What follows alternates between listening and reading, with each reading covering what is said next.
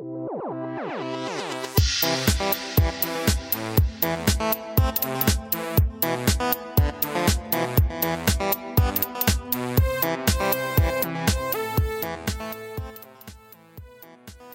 te doy la bienvenida a El Club del Tío. Somos el tío chido que te recomienda libros. Si te gustan los libros y la literatura, estás en el lugar correcto. Si no te gustan, déjanos convencerte con reseñas, opiniones y recomendaciones. Este es un episodio especial, pues nos acompaña el escritor Raúl Rodríguez Rodríguez para hablar de su novela El infierno en 12 pasos, una novela negra ambientada en el México actual. Acompáñame para conocer más de esta historia.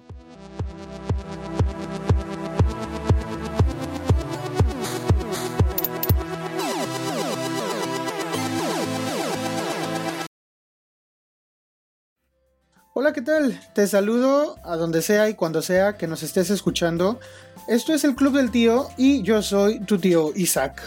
Eh, y en esta ocasión quiero platicar contigo sobre el tema del verano. Es bien conocido que en el verano, o por lo menos en los momentos en que más calor hace y hay un poquito de vacaciones, la lectura predilecta es la novela negra o la novela policíaca. Es la lectura de playa por eh, pues por elección pública, de hecho. Eh, así que, pues yo, la verdad es que me encanta la novela policíaca, me gusta mucho la novela negra. De hecho, ya hice un episodio, el episodio 15 del podcast habla sobre la novela negra sueca, que es un... parece que es el máximo exponente de la novela negra actual. Eh, y la verdad es que me gusta mucho la novela negra, pero ahora leí una novela negra mexicana y antes de hablarte de esta novela negra mexicana, me gustaría darte un poco de contexto por si acaso no has escuchado el podcast número 15. Me gustaría recordarte lo siguiente que platicaba en aquel momento. Primero, de saber diferenciar entre novela policíaca y novela negra. Es decir, todas las novelas negras son policíacas, pero no todas las novelas policíacas son novela negra. La diferencia está en lo que la novela te trata de transmitir. Pregúntate, ¿qué cuenta un escritor de novela negra? ¿Un homicidio violento que transcurre de noche en un callejón oscuro y sucio?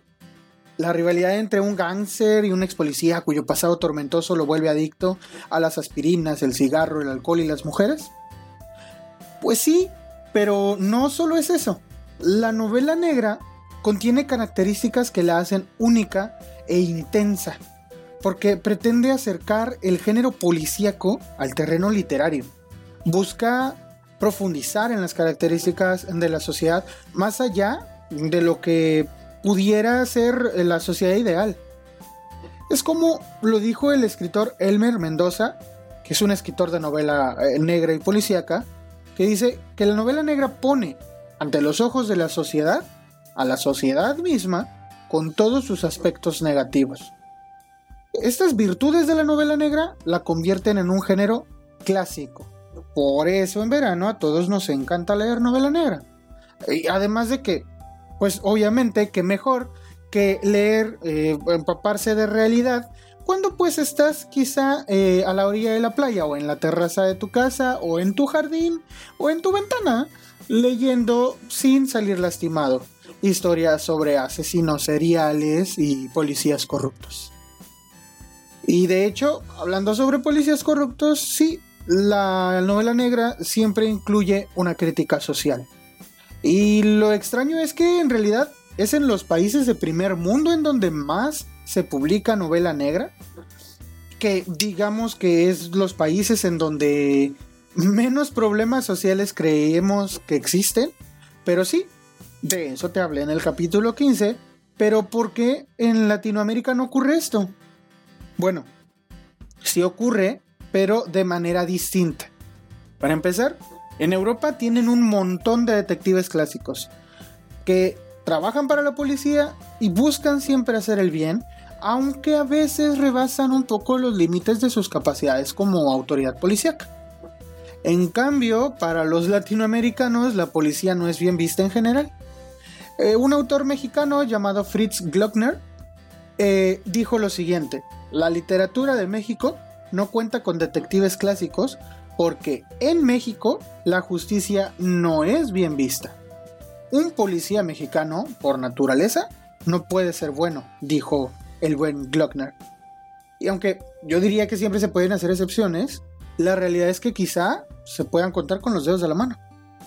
Desde que se publicara en México la novela El complot mongol, considerada como la primera en su tipo en el país, nos queda clarísimo que las autoridades suelen ser más parte del problema que de la solución en cada historia. Este mismo argumento lo retoman la mayoría de los escritores regionales que abordan el género y siempre dándole contextos distintos.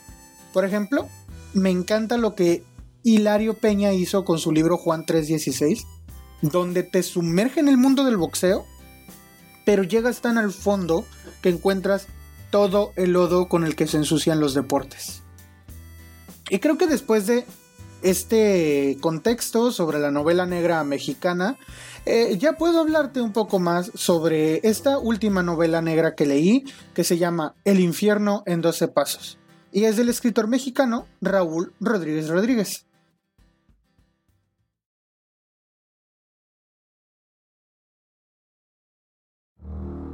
La novela comienza con un ambiente regular de novela negra una pareja de jóvenes busca el vicio en las oscuras calles de la Ciudad de México, llegan a un tugurio que promete ser el indicado para encontrar lo que buscan, pero ahí ocurre la desgracia. La joven, Paulina, es llevada a una habitación del local donde es asquerosamente abusada por un delincuente.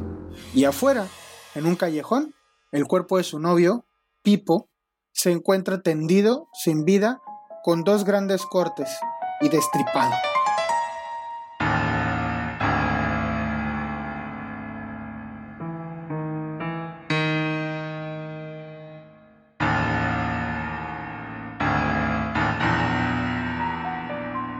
El corte de frente es un 1 y el corte de la espalda forma un número 2. El reportero Alifonso Fanal Castilla será el encargado de escribir lo ocurrido para el, para el periódico en el que trabaja. Ali, Alifonso, Ali, es un hombre de mediana edad que busca conseguir un buen reportaje, algo que le ayude a sobresalir un poco, y cree que el asesinato de Pipo es obra de un asesino serial. Aunque la policía no piensa lo mismo, al principio, con el paso del tiempo, las víctimas se acumulan dejándolo completamente claro.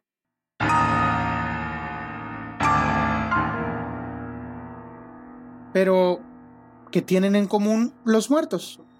Parece que casi todos asistían a un grupo de ayuda contra las adicciones. Así es como Ali irá descubriendo y descubriéndose en el mundo de las adicciones, pues con la excusa de escribir un libro, intenta dar con la identidad del asesino. En el camino se topa con personas con historias muy peculiares. Desde el gurú que ayuda fomentando la meditación en centros penitenciarios y de rehabilitación, hasta Larry, quien por descuido y promiscuidad se contagió de VIH y después por despecho quiso contagiar a cuantos pudiera. O por ejemplo Perla, una sexoservidora que fue abusada sexualmente en un principio por su padre y que después cuando ella es madre comete los peores errores. O Paulina, la chica de la que hablábamos al principio, que es una chica blanca adinerada de México que tiene todo en la vida pero que termina siendo una adicta y casi tirando su vida a la basura. Pero también Ali va a tener que conocerse a sí mismo. Él es un hombre maduro, con un duro trauma de la infancia, que ahora lucha con una tremenda adicción al sexo. Al navegar en el mundo de las adicciones, Ali podrá ver pistas cada vez más claras y se enterará de que alguien del, de dentro es el que está matando a los adictos y su apodo es el Doc.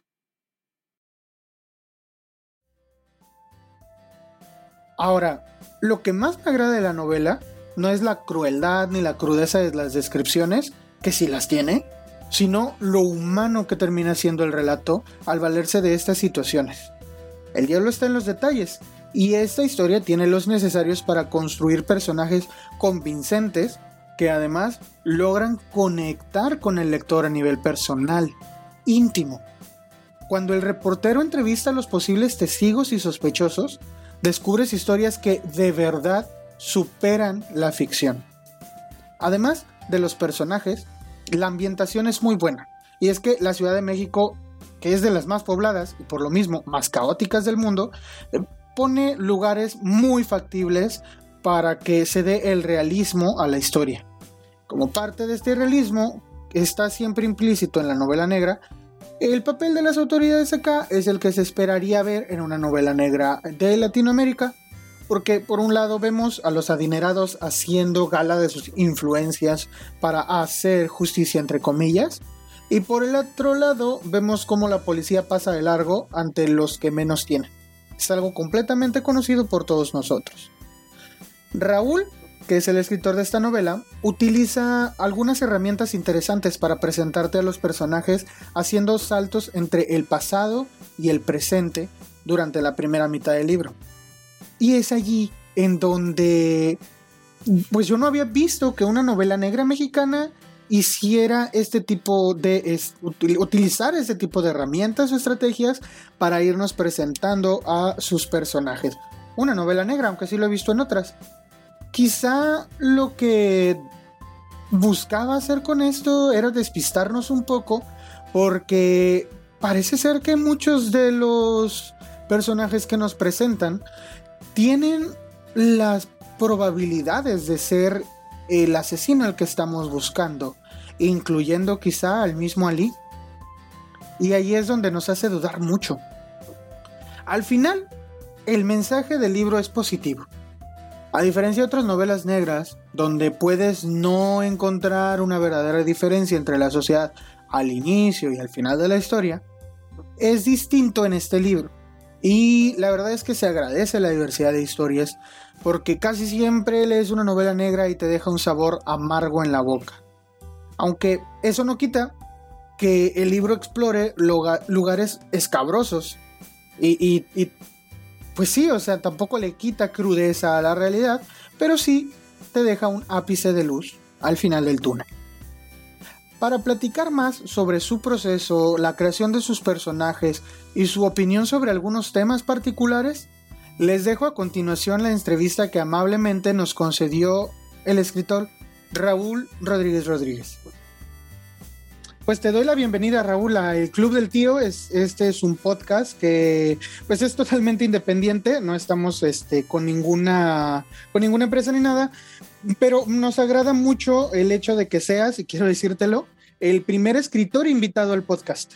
Eh, así que bienvenido, siéntete muy cómodo con los que ahora van a ser tus sobrinos. Eh, porque pues ahora como, como todos los que participamos aquí pasas a ser tío de ellos. Eh, así que bueno, sobrinos ya tienen un tío escritor por aquí. Gracias por la invitación, Isaac, por el espacio. A ti por aceptar la invitación y de hecho por hacernos llegar tu novela. La verdad, yo la disfruté bastante. la leí en, en muy poco tiempo pero es muy buena. A mí que me gusta mucho la, novela negra, todo esto policíaco y aparte, eh, siento que en México hay pocas novelas de este tipo.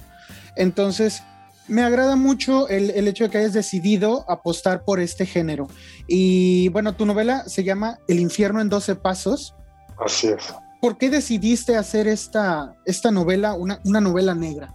¿De, dónde salió el asunto? Sí, fíjate Isaac que eh, eh, todo comenzó como una labor personal, un gurú que nos que me, hizo favor de, guiarme en la meditación y de aprender a meditar. Nos invitó un grupo de amigos a hacer labor social bajo la lógica de eh, contactar con el dolor ajeno para que pudiéramos dimensionar el nuestro propio, ¿no? Bajo este principio, ¿no? Esto, porque bueno, eh, un poco era decir, a ver, ¿qué te lastimó a ti hoy o qué te dolió a ti el día de hoy o qué fue lo que enfrentaste negativo el día de hoy, ¿no? Entonces todos éramos como 15 alumnos y resultó que pues todos habíamos tenido circunstancias menores que nos habían alterado, ¿no? Una compañera pues, se le había perdido el celular y el otro se había peleado con la novia, eh, otro colega había sacado una mala calificación en las clases, etcétera, ¿no? Yo en esa ocasión me acuerdo que lo que decía yo es que la corbata se me había arrugado por el cinturón de seguridad de mi coche y eso me había arruinado el día porque tenía muchas citas de trabajo, ¿no? Y nos decía, es que ustedes no conocen el dolor ajeno, ¿no? O sea, puras idioteces los malvibran. Conozcan el dolor ajeno y con eso van a poder ver realmente la exacta dimensión de su vida, ¿no? Y ese fue, digamos, el punto de partida para hacer esta labor social con reclusos en cárceles, enfermos terminales, ancianos abandonados y gente en situación de calle. Eh, y fui eh, sumando muchas experiencias de vida de estas personas, tanto de la gente que iba de voluntariado como de personas visitadas, en estas circunstancias extremas. De, inicialmente quería hacer yo una crónica diaria. Tengo la fortuna de tener espacio en varios medios de comunicación, colaboro con varios medios y mi intención era compartir estos aprendizajes en estos espacios como crónica, pero eran tan sórdidos los temas, eran tan brutales las historias que una crónica diaria no permitía realmente transmitir la idea de lo que sufría un recluso, una prostituta o un adicto a recuperación o una persona, un alcohólico que acababa viviendo debajo de un puente, por ejemplo, ¿no? Entonces lo fui postergando, juntando las historias y llegó el punto en que eran tantas que decidí publicarlo como libro. Me acerqué a varias editoriales y Cangrejo Editores que gentilmente se interesó en mi, en mi proyecto y que lo publicó en toda Latinoamérica, eh, me confirmó la necesidad de darle una coherencia a todas las historias y mi editor me sugirió convertirlo en crónica novelada, ¿no? Y eso fue lo que acabó derivando en, novela negra. Por eso es que terminó novela negra, para darle, digamos, cuerpo a todas estas historias y darle una continuidad a todos los personajes. Son hechos reales, todos ellos son hechos reales de la vida este, de estas eh, circunstancias que pude visitar, pues eh, cambié nombres, personajes, algunas edades, etcétera, para poderlo hacer, pues eh, respetar el anonimato de los personajes. Pero al final el asunto es que siendo novela negra, al final un poco rompe el género en el sentido de que tiene un mensaje de esperanza. Sí, tiene un, mensaje positivo. Al final de cuentas, a pesar de todo esto tan sórdido, oscuro, brutal que expones en el libro, porque eh, pues sí son cosas eh, realmente brutales lo que ocurre con, con tus personajes, eh, que eso es clásico de la novela negra, es decir, nos, nos, enseñas que pues sin importar qué tan bien o en qué estrato social estemos, podemos enfrentarnos a, situaciones adversas, verdaderamente adversas, es decir, violaciones, asesinatos, golpizas por, por cualquier motivo, no por un robo, eh, terminar medio muerto en la calle. Pues la verdad es que todo esto es una realidad en la que vivimos y eso la novela negra lo expone y tu novela lo hace muy bien. Eh, en el caso de México específicamente, quiero decirte que a mí me agrada mucho el tema de del cómo pones a, las autoridades eh, policiales en tu novela, porque lo haces, vaya, estamos acostumbrados a que en la novela negra, por ejemplo, eh, vemos a estos detectives súper efectivos, eh, muy deductivos, o sea, un Sherlock Holmes por todos lados. Y pues la verdad es que, pues no solo en México, aunque México es un ejemplo muy fragrante de esto, eh, pues la verdad es que no son así las autoridades. Y nos muestras aquí en este lado, pues una, una vista muchísimo más realista de lo que ocurre en nuestro país cuando ocurren asesinatos. Tú estás siguiendo a un asesino eh, bueno, tú no, ¿verdad? Ali, que es el personaje principal de la novela. Eh, pero, pero de hecho me gustaría saber, ahora que sé que los personajes eh, están basados en personas reales, podríamos decir que es una novela de hechos reales. ¿Qué tanto hay de Ali o qué, qué tanto hay de ti en Ali? No es una obra autobiográfica, eh, pero pues por supuesto que tiene muchas vivencias mías ahí, ¿no? Digamos, su parte de lo que quizá refleja es este crecimiento que yo pude obtener por la labor social, en donde por supuesto que quien más beneficiado sale es el que hace la labor, mucho más que el visitado, ¿no? Y esta transformación del personaje Ali del crecimiento en su inteligencia emocional, en su vida espiritual, digamos, en este contacto con la espiritualidad, creo que refleja algo de lo que yo pude obtener con esta labor de voluntariado, aunque insisto, no es eh, eh, autobiográfica. Lo que sí me gustaría aclarar es que no es tampoco la intención que de todo lo negro se convierte en blanco y de todos los malos se hacen buenos, ¿no? Y sino tiene un mensaje de esperanza, pero salpicado de estos casos reales que también fracasaron en su intento de salir adelante, ¿no? Como pues los suicidas o la gente que acaba falleciendo en estas tramas son gente que realmente falleció y que pues así lo narro tal cual como ocurrió, como me enteré, pues porque no, la vida no es así, ¿no? No, no, no, no son blancos ni negros, todo se resuelve entre los grises, ¿no? Y creo que el mérito de estas historias justamente, o las, las que yo seleccioné para el libro, tienen justamente ese mérito, ¿no? Que hablan de gente de carne y hueso, como dices, de las autoridades, eh, sí que en lugar de ser Sherlock Holmes acaban siendo policías chinos, ¿no? Como pero, pero es un tema, un tema de, ser realistas, ¿no? Incluso el personaje al final, sin, sin, spoilear. Sin spoilear, perdón, sí, este, el personaje al final acaba siendo muy humano en sus defectos, ¿no? Este, y es un poco la idea, ¿no? Que la gente se pueda ver reflejada. Hoy en Vía Isaac, eh, lo que puedo compartirte es que eh, a raíz de la pandemia, eh, creo que he visto que hay mucha similitud entre lo que la gente ha vivido en el encierro 24 por 7 y lo que estas personas viven postradas en una cama de hospital o en una cárcel, ¿no? Eh, este aburrimiento, la monotonía de la cárcel, de la celda, eh, lo estar postrado en una cama o estar dependiente de una sustancia y no poder salir de ello, pues vemos ¿no? las cifras tan dramáticas de la violencia familiar, familiar que se está dando hoy, los divorcios, separaciones que están habiendo por estar tanto tiempo conviviendo y es mucho el hecho de que la gente no voltea a ver al elefante en medio de la sala, ¿no? Claro. O sea, las adicciones, los hábitos, los eh, comportamientos compulsivos dentro de la familia, eh, las propias fugas que muchas veces tenemos y que no cobramos conciencia de ellas para no contactar con nuestro dolor o con los duelos no resueltos, que mucha gente se fuga en dinero, en el cine, en pachangas, en viajes, en salir de fin de semana. Y, al final la idea era pues no estar como conscientes de su realidad y hoy que la pandemia nos obliga a estar así conscientes o en silencio, pues nos volvemos locos, ¿no? Sí, definitivamente. Sabes, hay algo que a mí, es, un, es una frase que hay en tu libro que a mí me gustó mucho, que, bueno, tú hablas en general del mundo de las adicciones eh, y todo lo que conlleva, ¿no? Eh, porque haces una clara referencia, bueno, y, te voy a preguntar sobre eso. Al hablar de los 12 pasos, eh, cuando, cuando, hablamos de 12 pasos, pues estás haciendo una clara referencia al sistema de AA o de cualquier otro de estos eh, lugares donde las personas con ciertas adicciones van y, pues logran mediante este sistema salir de estas, de estas adicciones.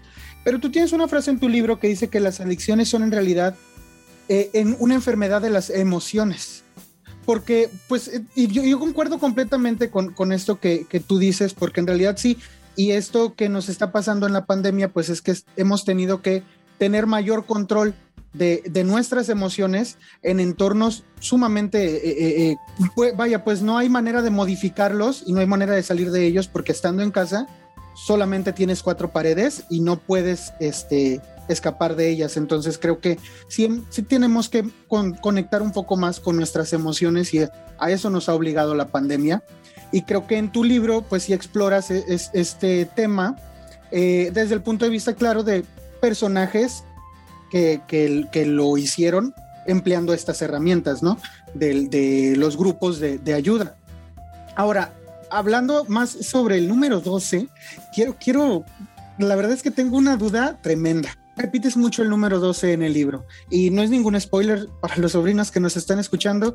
El, asesino que, propones como el hilo conductor de todas estas historias marca un 1 en el pecho de la víctima y un 2 en su espalda. Eh, Alifonso, el, este periodista que pues tiene un trauma desde su niñez, eh, tiene algo con las 12 del mediodía que pues, en realidad tiene mucho que ver con su trauma. Están los 12 pasos de, los grupos.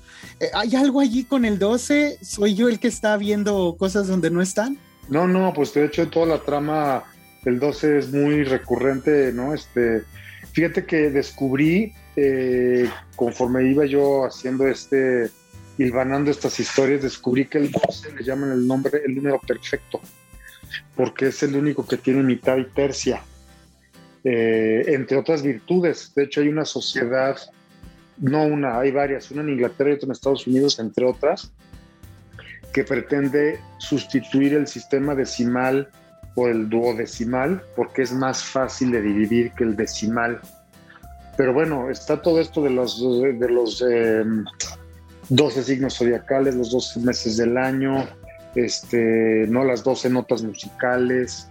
Y, bueno, a lo largo de la novela lo menciono, pero pues sí, tiene, es, mágico, ¿no? Es decir, tiene, si tú te pones a ver lo que implica el número, ¿no? Y todo el fetichismo que trae alrededor, este, te, pues te lleva a la reflexión, ¿no? Este, y bueno, también tiene que ver con los 12 pasos de, autoayuda que comienza con los alcohólicos, ¿no? Los alcohólicos anónimos, pero que ha sido tan eficaz que se ha convertido en un programa que lo aplican todas las adicciones.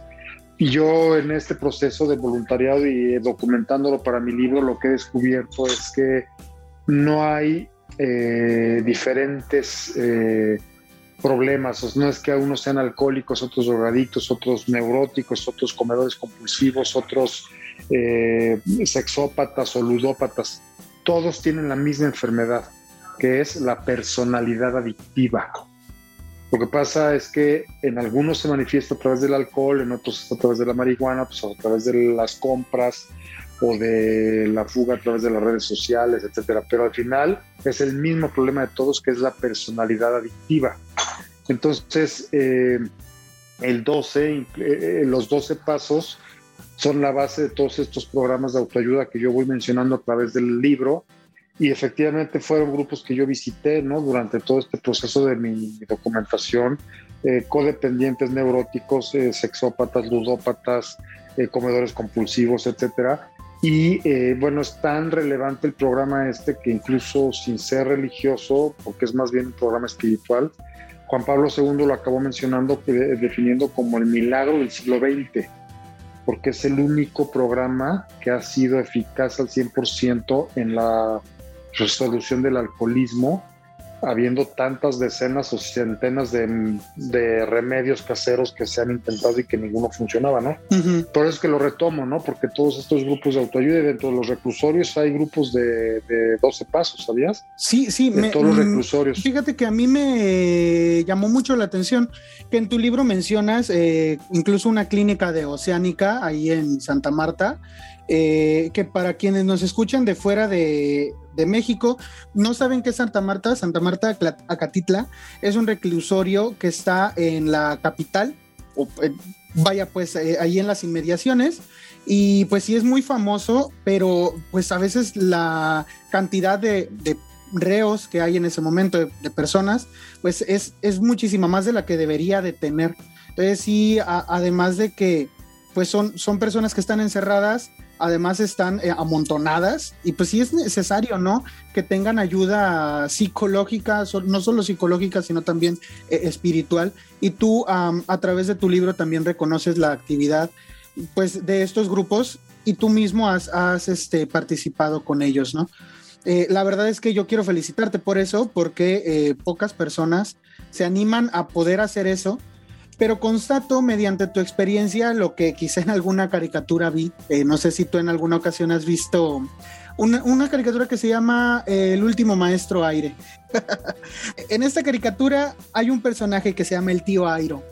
Y el tío Airo es, este japonés muy tradicional que toma té y todo esto. y él siempre dice que la mejor manera de solucionar tus problemas. A veces la mejor manera de solucionar tus problemas es ayudándole a otro a solucionar los suyos. Es creo que, eh, pues, tú esa, es la, esa es la base. Sí, perdón, te interrumpí, pero sí, esa es la base del, es justo lo que acabas de decir, es la base de los 12 pasos. Sí.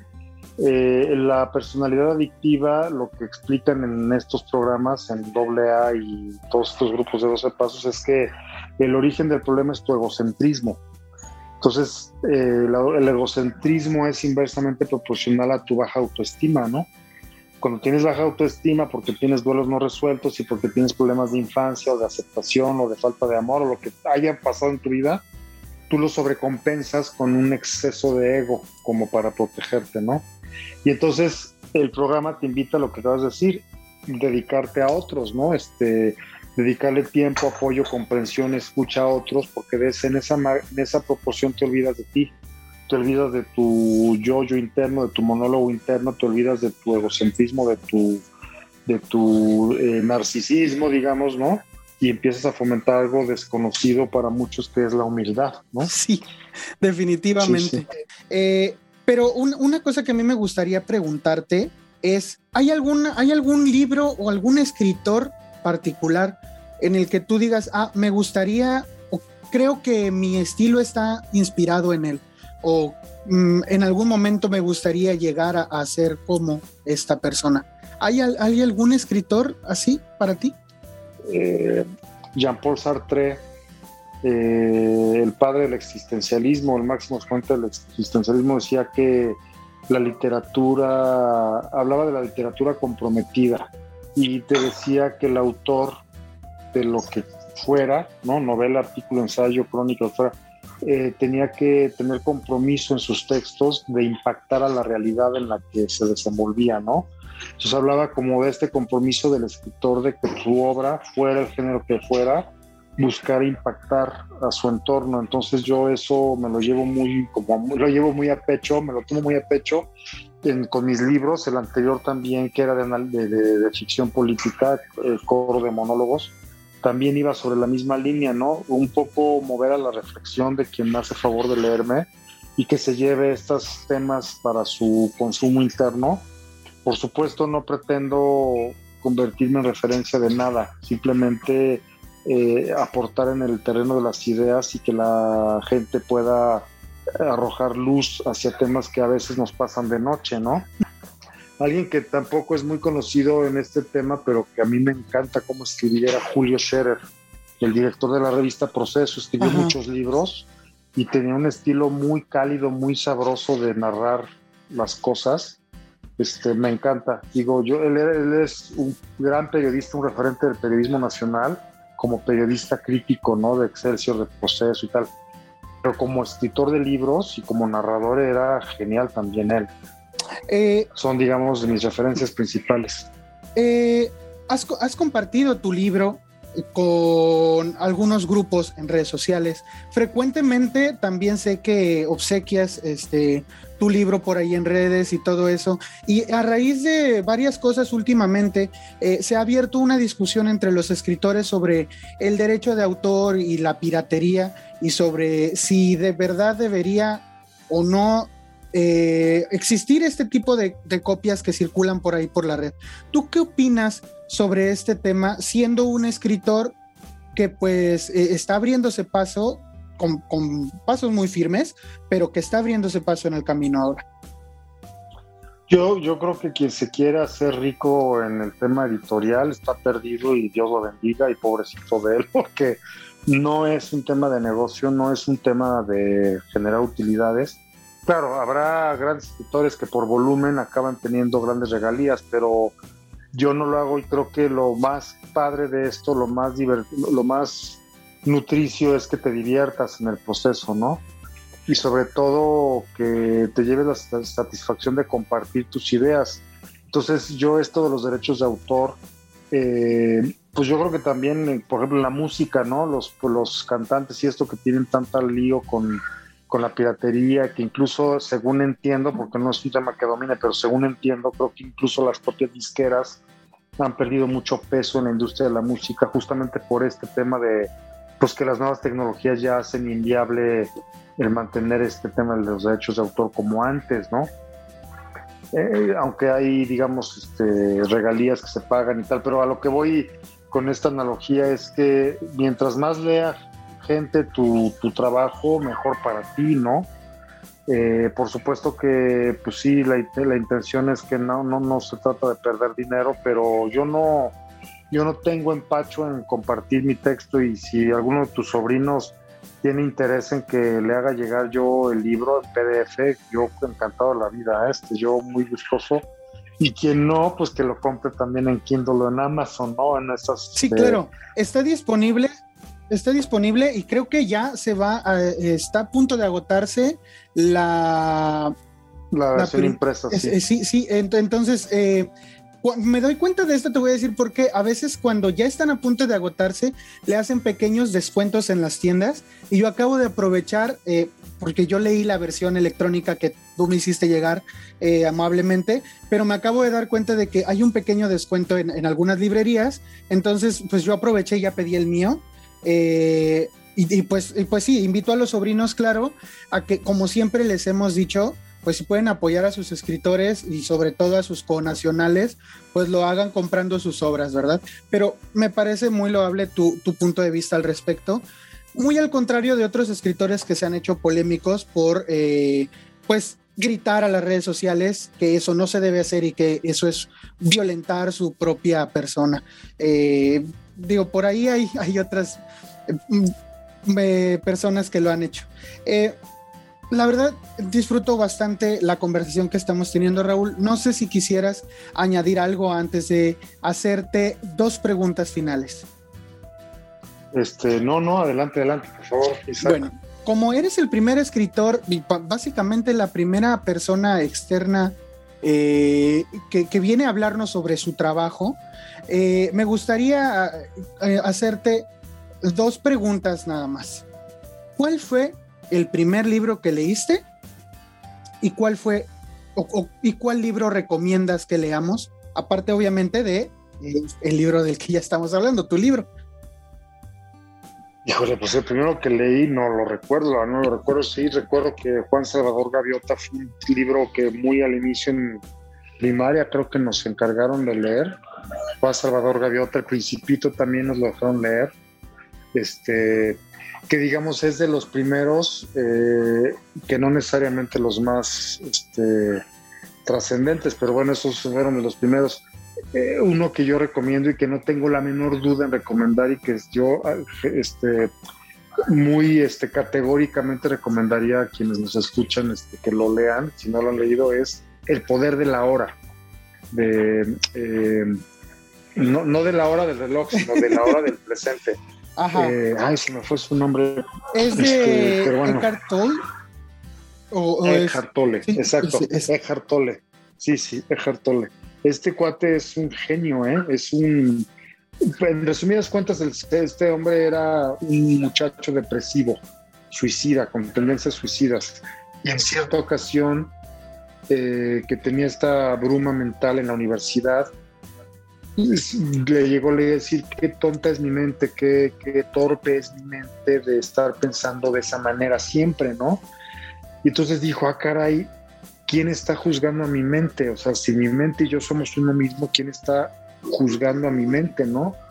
Y a raíz de ahí empieza una investigación que le cambió toda la vida porque descubrió eh, eh, que el ser humano, digamos, lo que muchas doctrinas han dicho durante siglos, ¿no? Que somos mente, cuerpo y espíritu, ¿no? Entonces se dio cuenta de que el espíritu podía también tomar distancia de la mente. Eh, y toda esta experiencia, aunque suene un juego de palabras, eh, lo plasma en este libro, El poder del ahora, que a mí me marcó. Mira, yo tengo una, comparto yo una intimidad yo cada año pretendo leer un libro por semana. Es un, como un, eh, un propósito de año nuevo, ¿no? Leer por lo menos un libro cada semana y con eso pues tiro a vender a, a leer 52 libros. Eh, no lo logro, pero acabo leyendo 30, 35, 40 libros. Es decir, yo mismo me exijo leer mucho, ¿no? Este, leer lo más posible. La idea es leer uno por semana Eh, y aunque no lo logro muchas veces, pues sí acabo leyendo muchos libros. Si eso lo calculas por los últimos 20 años, te das una idea de que he leído muchos libros. Bueno, de todo eso que yo he leído, eh, este libro, El Poder de él ahora, es de los cinco del top ten, o sea, del top five. Este, es una maravilla, es muy bonito el libro, tiene mucho que ver con lo que en mi libro yo platico de este tema de mente, cuerpo y espíritu. Eh, y lo recomiendo muchísimo. Lo, quien, quien esté en esta búsqueda espiritual y de reencontrarse y de perdonar y de embonar con el planeta, ¿no? Y eh, todas estas partes emocionales, espirituales no resueltas, ese libro les puede ayudar muchísimo. Y hay uno segundo de él, de Cartolé, que se llama Una nueva tierra. Y tiene mucho que ver con este asunto de poner distancia de tu mente es decir, eh, no es tanto controlar las emociones, sino controlar a la mente, porque resulta que la mente, ¿cuál es la función de la mente? Isaac, según tú, ¿qué dirías? ¿Cuál es la función del propósito de tu mente? Rayos, mm, se me da muy mal filosofar. Eh, no, no es filosofar, la mente genera ideas. Sí, sí, es que es que la función de, la mente es generar ideas. Sí, de, de, pronto, de pronto me fui. Sí, sí, es cierto, es cierto. Entonces es una fábrica de ideas. Pero las ideas son atemporales y el cerebro te genera ideas, ideas, y muchas veces son caóticas y no tienen razón de ser. O sea, tú te puedes imaginar ahorita que agarras vuelo y andas entre las nubes, por ejemplo, y es algún pensamiento que nunca se va a dar porque no tienes alas, ¿no? Pero tu mente te genera ese pensamiento. Aquí el tema es que esas ideas generan emociones. Entonces, eh, el problema no es la emoción, sino que tú tengas control de tu mente para que esas ideas no sean caóticas. Una amiga terapeuta de estas de, del voluntariado, estas amigas del voluntariado me decía que la mente es como si tú encerraras un chango en una oficina. ¿Qué hace un chango si lo encierras? Se orina en los pues papeles, se come los cables de la lámpara, este, muerde los lápices, tira los cuadros y hace un tiradero en el, ¿no? Un chango, imagínate, fuera de control una oficina. Sí, sí. Pero esa es la mente, me decía, esa es la mente. O sea, si tú no tienes control de tu mente, tu mente puede hacer picadillo tu vida, porque cada idea que tú generas te genera una emoción. Por eso los adictos tienen una enfermedad de sus emociones. Sí porque es un carrusel ida y vuelta que no tiene, a ver, de la euforia, pasan la disforia, eh, de la alegría a la tristeza, ¿no? Y andan en este viaje emocional fuera de control.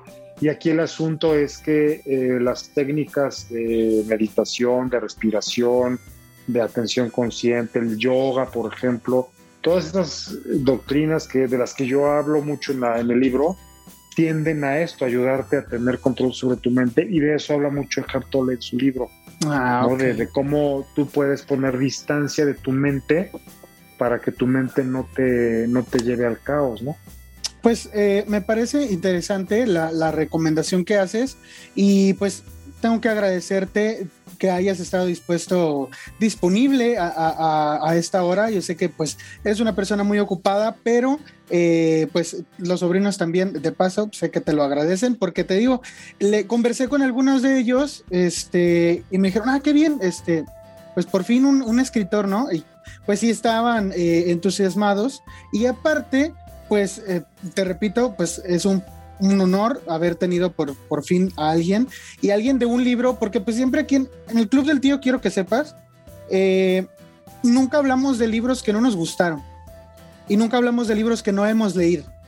Entonces, eh, ten por seguro que esa recomendación es completamente sincera y esta, este espacio pues lo abrimos porque de verdad queríamos, queríamos este, tener esta conversación te agradezco bastante el, tiempo que, nos, que, me prestaste, a mí, a los sobrinos, y pues esperamos, eh, ya que, no sé, no sé si tengas algún otro proyecto en puerta, pero en cuanto lo tengas, este... Sí, sí, ya ando pensando en el siguiente libro. Por lo pronto los invito a seguirme en mis redes sociales. Soy Raúl RR Instagram, soy Raúl RR Facebook. Y ahí si me escriben, yo con mucho gusto les puedo compartir la versión digital del libro y bueno, dado que nos hace favor de escucharnos en varios lugares de Latinoamérica, comentarte que según avance el tema este de la vacunación y que se vayan reabriendo los mercados editoriales. Eh, tengo la intención con la editorial de ir a presentar el libro a Colombia, eh, Ecuador, Perú y Argentina por lo pronto. Oh, qué bien. Entonces, nuestros sobrinos de allá se van a poner contentos seguramente eh, de, escuchar estas noticias. Pues nos despedimos. Muchas gracias, Raúl, nuevamente. Y pues esperamos seguir en contacto. Mucho gusto, Isaac. Gracias a ti nuevamente por el espacio. Esperamos que hayas disfrutado de este capítulo. Te recomiendo suscribirte para escuchar todos nuestros episodios futuros. Danos tu opinión por medio de nuestras redes sociales. En todos lados nos encuentras como el Club del Tío. Si nos quieres apoyar, la mejor manera de hacerlo hasta el momento es darle like, suscribirte, dejarnos un comentario y compartir. Yo soy el tío Isaac y nos escuchamos en el próximo episodio del Club del Tío.